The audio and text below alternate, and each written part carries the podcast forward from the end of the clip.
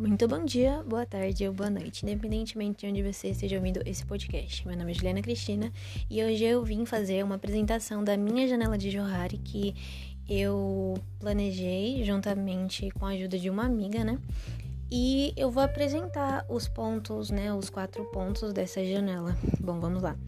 O ponto, o eu público, né? Que tipo, eu conheço e as pessoas conhecem. Eu coloquei que eu sou uma pessoa educada, prestativa, reservada também, inteligente e argumentativa. Agora, no eu cego, né? Que as pessoas conhecem e eu desconheço, eu coloquei como uma pessoa ignorante e cínica. Foi isso que a minha amiga citou para mim, né, que eu tinha perguntado.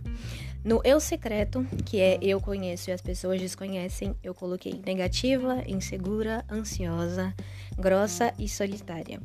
E na última janela, né, onde todo, todos nós conhecemos, até eu e as pessoas que estão ao meu redor, eu coloquei como impulsiva, ignorante, julgadora e cínica.